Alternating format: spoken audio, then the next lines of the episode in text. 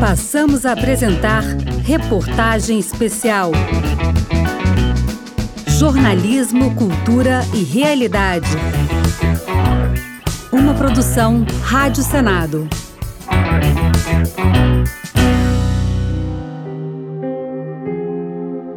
Existe um papel determinado para as mulheres em nossa sociedade? Existe direito de escolha? Em quais lugares elas estão presentes e quais espaços ainda não são ocupados? Essas são algumas discussões da reportagem especial Cuidar, Lutar, Viver o combate à desigualdade de gênero, uma produção Rádio Senado. Fazer o que é desejado e quando quiser, ou até mesmo não fazer. São escolhas que cabem a todo homem e a toda mulher, certo? Não é o que a realidade, sobretudo a brasileira, revela nem no aspecto afetivo, nem nas responsabilidades pessoais e familiares ou no mercado de trabalho. As desigualdades de gênero trazem perdas para homens e mulheres, mas principalmente para elas. É o que vem estudando e pesquisando há alguns anos a pós-doutora em psicologia clínica Valesca Zanello. Ela salienta que as mulheres reproduzem o machismo, enquanto os homens lucram com esse mal. Professora adjunta do Departamento de Psicologia da Universidade de Brasília, Valesca é autora do livro Saúde Mental, Gênero e Dispositivos, fruto de 20 anos de experiência na clínica psicoterápica e de 13 anos em pesquisas na área de saúde mental. Com dados históricos, Valesca aponta em sua obra que homens e mulheres sofrem por razões distintas, pois determinados aspectos assumem culturalmente pesos diferentes conforme o gênero da pessoa. Ainda que desfrutem de privilégios no mercado de trabalho e em outras áreas, os homens são muito mais pressionados a terem bom desempenho profissional e sexual. Já as mulheres têm seu valor e identidade definidos com base no casamento ou simplesmente por terem ou não companhia masculina e na maternidade. Segundo a psicóloga, tanto o sofrimento dos homens, com o silenciamento de suas emoções e o obrigatório sucesso profissional e viril, quanto das mulheres, com a centralidade da vida na relação afetiva e no cuidado com outras pessoas, geram uma sociedade desigual e adoecida. Valesca, que divulga o conteúdo de sua obra também em um canal no YouTube, explica grande parte da angústia feminina pelo que ela categoriza como dispositivo amoroso mecanismo que revela o modo como as emoções das mulheres são talhadas de forma histórica e cultural sobre o dispositivo amoroso. Eu considero a pior forma de alienação e de desempoderamento das mulheres. As mulheres se subjetivam no dispositivo amoroso. Significa que as mulheres se subjetivam numa relação consigo mesmas, mediadas pelo olhar de um homem que as escolha. As emoções são aprendidas e são aprendidas como? Através das tecnologias de gênero. O conceito da Teresa de Lauretis, que a principal forma de tecnologia de gênero no mundo hoje são as mídias: música, filme, Autora italiana e professora da Universidade da Califórnia, nos Estados Unidos, Teresa de Lauretis afirma que gênero é produto de diferentes tecnologias sociais, tais como internet, rádio, televisão, cinema ou jornais, e também de práticas da vida cotidiana. As tecnologias de gênero são pedagogias afetivas, então os desenhos, as músicas, os filmes, interpelam uma certa forma de amar. E é essa forma de amar que é prejudicial às mulheres. Nós nos subjetivamos umas em relação às outras pela rivalidade, porque se eu quero ser passível de ser escolhida, então ou eu quero brilhar mais que todas as mulheres ou apagar o brilho da coleguinha. Em 20 anos de clínica, uma das coisas que mais me impressiona é o quanto um perebado se transforma facilmente em príncipe encantado. E qual que é o botãozinho de vulnerabilidade para as mulheres? Ser escolhida. Valesca avalia que é necessário rever na estrutura da sociedade os paradigmas que envolvem homens e mulheres. Ao participar de um debate na TV Justiça, a professora chamou atenção para os tipos de silêncios vividos pelos homens e suas consequências. Tem esse silêncio de não falar sobre o próprio afeto, mas tem o silêncio cúmplice na casa dos homens. A gente só consegue desconstruir o machismo no Brasil se os homens abrirem a boca e começarem a brigar uns com os outros na casa dos homens. Existe um autor chamado Daniel Welzerlang que trabalha masculinidades e ele cria uma metáfora que é a casa dos homens. Essa casa ela é profundamente violenta, mas ela é profundamente cúmplice e ela é baseada na misoginia. O que une os homens é principalmente essa misoginia que se dá no Brasil pela objetificação sexual das mulheres. No debate sobre o documentário Silêncio dos Homens, lançado em 2019, Valesca Zanello fez um alerta sobre o modelo de masculinidade atual e defendeu mudanças na educação de meninos e meninas. O homem brasileiro está profundamente adoecido e a gente vai ter várias estatísticas que comprovam isso e que são péssimas não só para ele, mas para quem convive com eles, que são as taxas de feminicídio, de estupro, mas também as taxas de suicídio e de homicídio dos homens. O índice de violências no Brasil é muito alto e o vetor são os homens. Por isso a gente precisa falar das masculinidades e trabalhar essas masculinidades. Mas não só com homens que já são adultos. A gente precisa falar de masculinidade na escola. Precisamos de políticas públicas. Mais do que nunca precisamos trabalhar gênero nas escolas. As pessoas esquecem que gênero, a gente está falando da regra, que é o tornar-se mulher de uma certa forma e tornar-se homem de uma certa forma. Ou seja, a escola seria exatamente o lugar onde a gente poderia corrigir isso. Única mulher entre os quatro participantes do debate, a professora levantou uma importante reflexão ao ser questionada pelo mediador sobre como a mulher pode ajudar o homem a ser melhor. A gente tem que desresponsabilizar as mulheres pela mudança dos homens. As mulheres cuidam de todos. Está na hora das mulheres começarem a cuidar um pouco mais de si mesmas e deixar que os homens cuidem de si e cuidem dos outros homens. E é esse cuidar o tema da segunda parte da reportagem especial Cuidar, Lutar, Viver o combate à desigualdade de gênero. Valesca explica como a divisão dos espaços público e privado, consolidada pelo capitalismo desde o século XVIII, trouxe a definição da mulher como cuidadora natural. No livro Saúde Mental, Gênero e Dispositivos, Valesca Zanello destaca que no século XVIII, com a Revolução Industrial, passou-se de uma economia agrário-rural familiar para uma urbana fabril. Mesmo com famílias numerosas que garantiam a mão de obra para o trabalho rural, a taxa de mortalidade infantil era alta, o que levou os governos a buscar meios de assegurar que as crianças se tornassem cidadãos adultos, aumentando assim a população produtiva para o novo modelo econômico. Foi então que as mulheres, com função de cumprir a maternidade como meta de casamento, foram chamadas a um cuidado maior com as crianças, deixando, por exemplo, de entregar os filhos para amas de leite e cuidadoras. Era comum as mães só voltarem a ver seus filhos cerca de quatro anos após o nascimento e muitas não viam porque eles morriam. Valesca Zanello cita a obra Um Amor Conquistado, o amor materno, da historiadora francesa Elisabeth Badinter segundo a qual, em 1780, em Paris, de 21 mil crianças nascidas anualmente, 19 mil eram enviadas para casas de amas e mil eram amamentadas por essas criadas em suas próprias casas. Independente da classe social, mulheres mais chiques davam para amas de leite e mulheres mais pobres davam para camponesas. Há registros históricos que mostram camponesas voltando para o campo carregando 30, 40 crianças. E esses bebês iam caindo, iam morrendo. Segundo a psicóloga, há um borramento ideológico entre a capacidade de cuidar e a de procriar. Ela chama a atenção para a naturalização da ideia, trazida desde o século XVIII, de que o cuidar é uma vocação das mulheres. Cuidar é uma habilidade humana, presente em todos os humanos, todo mundo é capaz de cuidar. Mas na cultura ocidental, e principalmente em culturas sexistas, têm sido interpeladas apenas nas portadoras de útero. Isso foi um processo histórico. E em determinado momento histórico, que é sobretudo o século XVIII, certas diferenças físicas foram eleitas para justificar a desigualdade social. O homem foi relacionado ao âmbito público, de trabalho reconhecido e, portanto, remunerado, e as mulheres foram associadas ao universo privado como cuidadoras natas. E também a própria ideia de uma vida doméstica surge nesse momento, um desdobramento dessa naturalização do cuidado com os filhos. Ao citar o filósofo francês Michel Foucault, Valesca Zanello explica que houve uma passagem de um poder repressivo para um poder constitutivo do Estado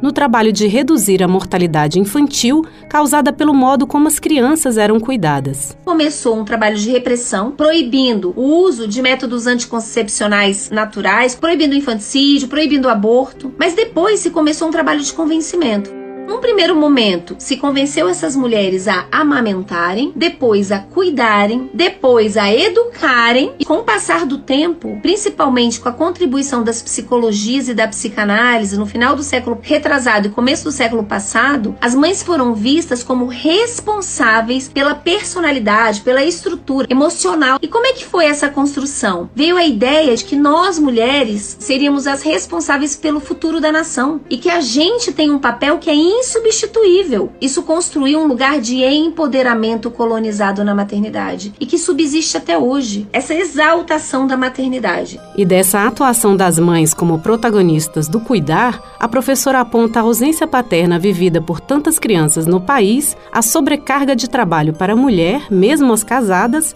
e a ideia de que há outro modelo a ser seguido. Pai negligente na nossa cultura é pleonasmo. Infelizmente, a gente tem quase 5 milhões de certidões de nascimento que não tem o nome do pai. E eu tô dizendo não só desses pais, eu tô dizendo daquele pai que é muito comum na nossa cultura, que é um pai abajur. Um pai que tá em casa e só tá presente fisicamente. Tem uma reorganização afetiva. A gente precisa que os homens comecem a lutar por uma paternidade presente. Muitas mulheres diziam assim: meu marido é ótimo, ele até me ajuda. Ajuda já é um problema que pressupõe que a obrigação é tua. E tem gente que pergunta: ah, mas sempre foi assim. A gente tem diferenças na nossa cultura hoje. O Brasil tem quase 300 etnias indígenas. E muitas dessas etnias, quem é portadora de útero procria, mas o cuidado é coletivo. Valesca Zanello alerta para o cansaço e adoecimento das mulheres no modelo atual de maternidade e até mesmo a rejeição à escolha de ser mãe devido à maneira como o papel vem sendo performado. As mulheres estão muito cansadas na maternidade. Não é à toa que tem aumentado o número de depressão pós-parto. A depressão pós-parto, muitas vezes, é uma etiqueta psiquiátrica para não ouvir o mal-estar da maternidade. Precisamos criar espaço para falar das mulheres que se arrependem de ter filhos e não quer dizer que elas não amem os filhos, mas que elas não amam a maternidade desse jeito, do cansaço sem serem julgadas, das mulheres que não querem ser mães, exatamente dizendo não para esse tipo de maternidade, o que representa a maternidade na nossa cultura. O maternar é um trabalho e é um trabalho não pago. Uma das soluções que a psicóloga defende para o estado atual do maternar é a disseminação de creches pelo país. Creche é intervenção na saúde mental das mulheres. A gente tem que parar de pensar a saúde mental só como um remedinho atendimento psicoterápico ou psiquiátrico. Creche é uma política pública profundamente eficaz que deixa as mulheres livres para voltarem a estudar, trabalhar. E esse cuidado desempenhado por mulheres, sejam mães ou não, naturalizado histórica e culturalmente, é explorado profissionalmente também, conforme ressalta Valesca Zanello. Ela observa que há uma feminilização de todas as profissões de cuidado, como enfermagem, serviços de limpeza e de beleza. Dona Jacira tinha entre 10 e 11 anos quando falaram para ela que a única opção de vida era ser doméstica. A então menina não queria. Na verdade, queria trabalhar com arte. Queria pintar, escrever e estudar. Tinha o sonho de ser escritora, mas acabou que tive que fazer faxina. Tentei suicídio. Aos 11, consegui emprego de arrematadora de roupas e fui assediada. Conta em entrevista divulgada pelo site Culturadoria. Um sorriso no rosto. Jacira superou diversos desafios para criar os filhos, um deles o músico Emicida, para só décadas depois viver de arte, divulgando o seu livro Café, em que conta a história de sua vida. Muitas donas jaciras, no entanto, não têm a mesma sorte. É o que ressalta a empresária Luísa Trajano. No Brasil tem mulheres operárias que saem às 5 horas da manhã de casa, volta às 10 e faz todo o trabalho de casa ainda e anda quatro horas nas grandes capitais. O trabalho exaustivo, sobretudo ligado a profissões que internalizam a função do cuidar, como o caso das domésticas, mina muitas vezes a própria personalidade da mulher.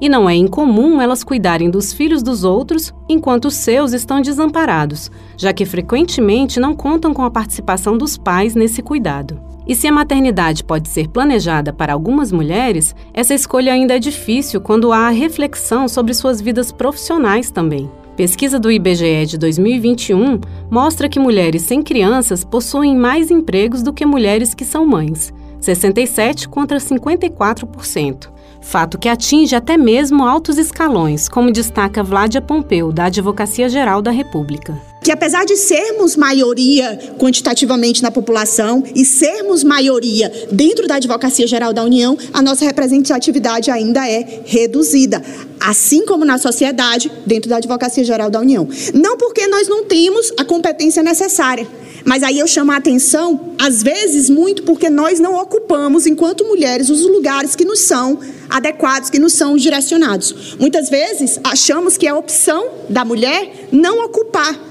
às vezes, porque aquele momento profissional não é o nosso, eu primeiro quero ser mãe, eu primeiro quero ser estudante, eu quero casar. E aí eu vou deixando a minha vida profissional passar. E acreditamos seriamente que aquilo ali é uma opção.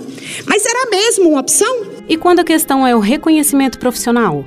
A pesquisadora e médica Margarete Dalcomo lembra, por exemplo, que entre os aspirantes à medicina, a maioria já é de mulheres, embora o termo médico, no masculino, ainda seja padrão no setor mas foram mulheres que fizeram ações fundamentais no enfrentamento ao novo coronavírus, não é, doutora Margarete? Eu poderia falar aqui em nome dos 52% que representa, representam as mulheres na formação médica hoje no Brasil. Eu poderia falar em nome das mulheres brasileiras que, que fizeram o sequenciamento do genoma do SARS-CoV-2. Lembrando que tudo no Brasil foi feito por grupos de mulheres, né? grupos encabeçados pela professora Esther Sabino, pela professora Vasconcelos da Universidade Federal de Minas Gerais, pela professora Marilda Siqueira da minha Fundação Oswaldo Cruz. Então, lembrando que muitos desses grupos de virologia que fizeram um trabalho extraordinário em tempo recorde no Brasil foram mulheres também.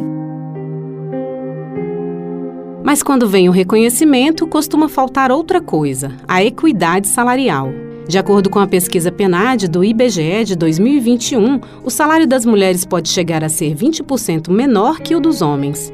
A senadora Elisiane Gama, do Cidadania do Maranhão, afirma que essa é uma pauta urgente. Nós votamos aqui nesta casa, depois de vários anos, um projeto de lei que estabelece punições para quem não assegurar a isonomia salarial entre homens e mulheres no Brasil.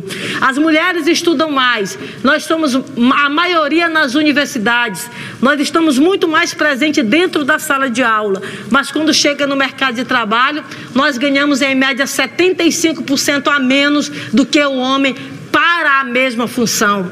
Então, essa desigualdade, essa exclusão, esse preconceito, essa não valorização da mulher, ela só vai ser alterada quando nós tivermos regras claras, uma legislação clara de punição. Seja na garantia de direitos para as domésticas, tal qual foi Dona Jacira, ou na busca pela igualdade salarial, as mulheres no mercado de trabalho ainda precisam superar diversas barreiras. Foi apresentado na Câmara dos Deputados pela deputada Fernanda Melchiona, do PSOL do Rio Grande do Sul, um projeto que institui o Programa Nacional de Igualdade de Gênero nas Relações Salariais e de Trabalho e cria o selo Empresa Machista para organizações que descumprirem parâmetros de equidade. A empresária Luísa Trajano é enfática. Não pode ter um comitê sem mulheres, não pode ter um conselho sem mulheres de empresa, não pode ter. Não tem como. É essa força que azeita. Todo comitê de vocês, todas as. tem que ter a força feminina. Não tem como, minha gente. Isso é inteligência, isso é entender a gestão atual. As diferenças percebidas no mercado de trabalho entre homens e mulheres, comprovadas por diversas pesquisas, na verdade são frutos de ações que poderíamos classificar como invisíveis e que já fazem parte da estrutura da sociedade. O chamado machismo estrutural é sorrateiro, mas sempre presente. Você já deve estar se acostumando quando, no início de algum discurso, a autoridade saúda: brasileiros e brasileiras, senhoras e senhores, senadores e senadoras. Senhoras senadoras, senhores senadores, povo brasileiro. Bom dia a todos e a todas. Bom dia, presidente. Brasileiros e brasileiras, minhas únicas vossas excelências. Boa tarde. Saúdo a todas e a todos os presentes em nome da presidente. Boa noite a todas e todos. Senhora ministra Rosa Weber, presidente do Tribunal Superior Eleitoral. Senhoras e senhores governadores. Senhoras e senhores parlamentares, senhoras e senhores embaixadores. Mas por óbvio, nem sempre foi assim. Getúlio Vargas, por exemplo, sempre fazia referência aos trabalhadores do Brasil. E as trabalhadoras? Bom, décadas depois de Getúlio, a realidade, a passos lentos, vem se alterando. Mas algumas marcas da hegemonia masculina na sociedade são bem visíveis, embora, paradoxalmente, não percebamos tanto assim. Não é mesmo, senadora Elisiane? Mulheres e homens devem possuir os mesmos direitos e deveres na sociedade. A promoção da igualdade é, e também do empoderamento feminino pode começar pela justa e equitativa atribuição de nomes a endereços e também a edifícios públicos das cidades. Segundo os dados do IBGE de 2019, por exemplo, a cada 100 endereços públicos, 47 levam nomes de homens. E veja, apenas 11 levam nomes de mulheres. Elisiane é senadora pelo Cidadania do Maranhão e apresentou uma proposta para determinar um percentual mínimo de 30% para cada sexo na denominação de bens públicos, com o intuito de promover a igualdade entre homens e mulheres. Uma pesquisa de Alagoas, feita em 2018 pela ONG Atelier Ambrosina nas ruas de Maceió, mostra que a grande maioria dos logradouros da cidade homenageia personalidades do sexo masculino, como ressalta Bruna Teixeira, representante da organização. Do total de logradouros que homenageiam pessoas, 3.300 nomes eram masculinos, né, comparado apenas com 651 nomes femininos. Então, assim, a gente tem é, a, os nomes de mulheres, a gente tem desconsiderado cerca de 83% dos logradores, né? 83% dos logradores homenageiam personalidades é, reconhecidas pelos nomes masculinos, assim, por, por homens. Quer outro exemplo? A premiação em eventos esportivos. Os homens, ainda que na mesma modalidade, recebem mais que as mulheres pela mesma conquista.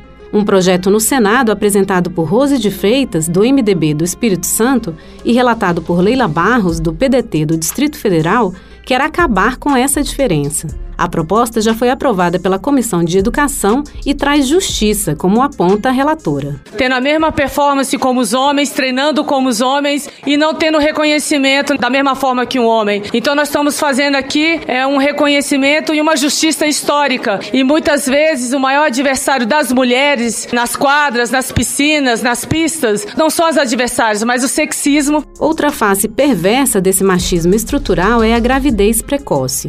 Sim, porque ao engravidar, a vida da menina é totalmente alterada, coisa que muitas vezes nem resvala na vida do pai. É o que conta Luciana Temer, do Instituto Liberta. A gente tem uma média de 19 mil bebês que nascem, filhos de meninas de 10 a 14 anos no Brasil, registrados. Nesse Brasilzão, a gente sabe o número de não registros que ainda tem. Isto somado a média de seis abortos diários praticados em meninas uh, de menos de 14 anos grávidas. E não é só a gravidez, não é, Luciana? Dados do IBGE mostram que 6 entre 10 dessas meninas não estudam nem trabalham. 18% é o índice de evasão escolar de meninas mães. E 29,1% é o índice de recorrência de gravidez de meninas que engravidam na adolescência. Essas meninas mães vão ter muitos desafios pela vida. Em 1988, na elaboração da Constituição, um grupo de mulheres batalhou pelos direitos femininos. Eram poucas, como retrata o documentário Palavra de Mulher da TV Senado. Em depoimentos, as constituintes contam que eram vistas com desconfiança e julgamentos. É o que exemplifica a ex-deputada federal pelo Espírito Santo, Rita Camata a responsabilidade como deputada, com a votação que eu vim, muito nova, logo chegou aquela história, ah, é bonitinha, musa. Isso, num certo momento, me incomodou muito. Cristina Tavares, em resgate da época, feito no documentário pelas diretoras Marina Hodson e Lorena Maria, também ressalta esse incômodo. A mulher chegou aqui na Assembleia Constituinte, a grande imprensa cercou as mulheres da bancada feminina e as projeções eram: esta é filha de ex-presidente da República, esta é a musa da Constituinte, esta é bonita, essa é feia, essa é velha, essa é moça. Enfim, a mulher era o objeto que é de curiosidade, de riso e algumas vezes até, vou lhe dizer, um objeto assim, um pouco ocioso e fútil da Assembleia Constituinte. Mas não se engane, a visão da mulher como curiosidade no campo político, embora tenha diminuído, ainda preserva traços nos dias atuais. Deputadas e senadoras têm direito à licença maternidade? Existem banheiros femininos nos plenários das casas do Congresso?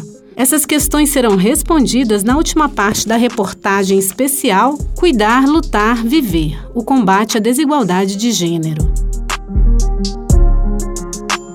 Na Câmara dos Deputados, somente há poucos meses foi tomada medida para a falta de previsão legal sobre a licença maternidade de deputadas, um direito previsto às mulheres desde o decreto que estabeleceu a consolidação das leis do trabalho, a CLT, em 1943.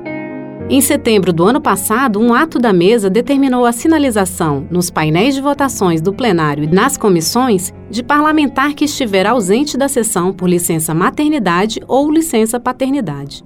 A medida foi resultado de requerimentos da deputada Sâmia Bonfim, do PSOL de São Paulo, e da Secretaria da Mulher. Sâmia ponderou a necessidade de esclarecer a sociedade sobre casos de parlamentares ausentes devido à licença maternidade e sua inclusão na vida política na condição de mães. Essas mães são questionadas pelo seu eleitorado, pela sociedade brasileira. Essas mulheres estão também trabalhando, cuidando dos seus filhos. É uma questão de transparência, mas também de compreensão de que mães estão na política. Em 2008, a licença maternidade foi estendida de 120 120 para 180 dias, mas somente para trabalhadoras cujas empresas fazem adesão ao programa Empresa Cidadã, que prorroga o direito mediante concessão de incentivo fiscal. Uma proposta de emenda à Constituição de 2019 amplia para todas as mulheres o direito aos 180 dias e institui a licença maternidade para deputadas e senadoras. A PEC já foi aprovada na Comissão de Constituição e Justiça da Câmara e aguarda a criação de uma comissão especial, onde a proposta pode ser alterada para estender a licença maternidade a todas as mulheres que ocupam cargos eletivos. Atualmente, prefeitas, vereadoras, governadoras e deputados estaduais e distritais também não têm esse direito garantido. No ambiente político, a presença feminina tem sinais evidentes de exclusão. É o caso dos relatos das parlamentares da Constituinte de 1988 sobre a falta de um banheiro feminino. Deputada à época, a senadora Rose de Freitas, do MDB do Espírito Santo, conta como a demanda das mulheres foi tratada. Eu me lembro que alguém reivindicou, porque o nosso banheiro era comum, e uma das mulheres falou: Olha, precisamos ter um banheiro para as mulheres. Toda hora você entrava, muitas vezes o homem estava saindo, se ajeitando, era constrangedor para as mulheres. Aí veio aquele título: Bancada do Batom exige banheiro exclusivo. Uma coisa elementar. No plenário do Senado, somente em 2016 foi construído um banheiro feminino. Antes, o banheiro usado pelas senadoras era o do restaurante anexo ao plenário, que ficou disponível desde 1979, quando Eunice Miquiles foi eleita primeira senadora. E vem aumentando, apesar de ainda longe do ideal, a participação das mulheres na política brasileira. Desde 1996, a legislação tem incentivado a inclusão por meio da cota de gênero. Em 2009, o cumprimento da porcentagem tornou-se impositivo, ou seja, para viabilizar o registro de candidaturas masculinas, era preciso não somente reservar vagas para as mulheres, e sim ter candidaturas femininas. A lei determina que do total de vagas, cada partido ou coligação deve preencher o mínimo de 30% e o máximo de 70% para candidaturas de cada sexo. A senadora Maísa Gomes, do PP do Acre, observa que na Câmara dos Deputados a representatividade das parlamentares passou de 9,9% nas eleições de 2014 para 15% no pleito de 2018. Ela acredita que, ao contrário do propagado, as mulheres se interessam pela atividade política e, quando apoiadas pelos partidos, possuem candidaturas viáveis e competitivas.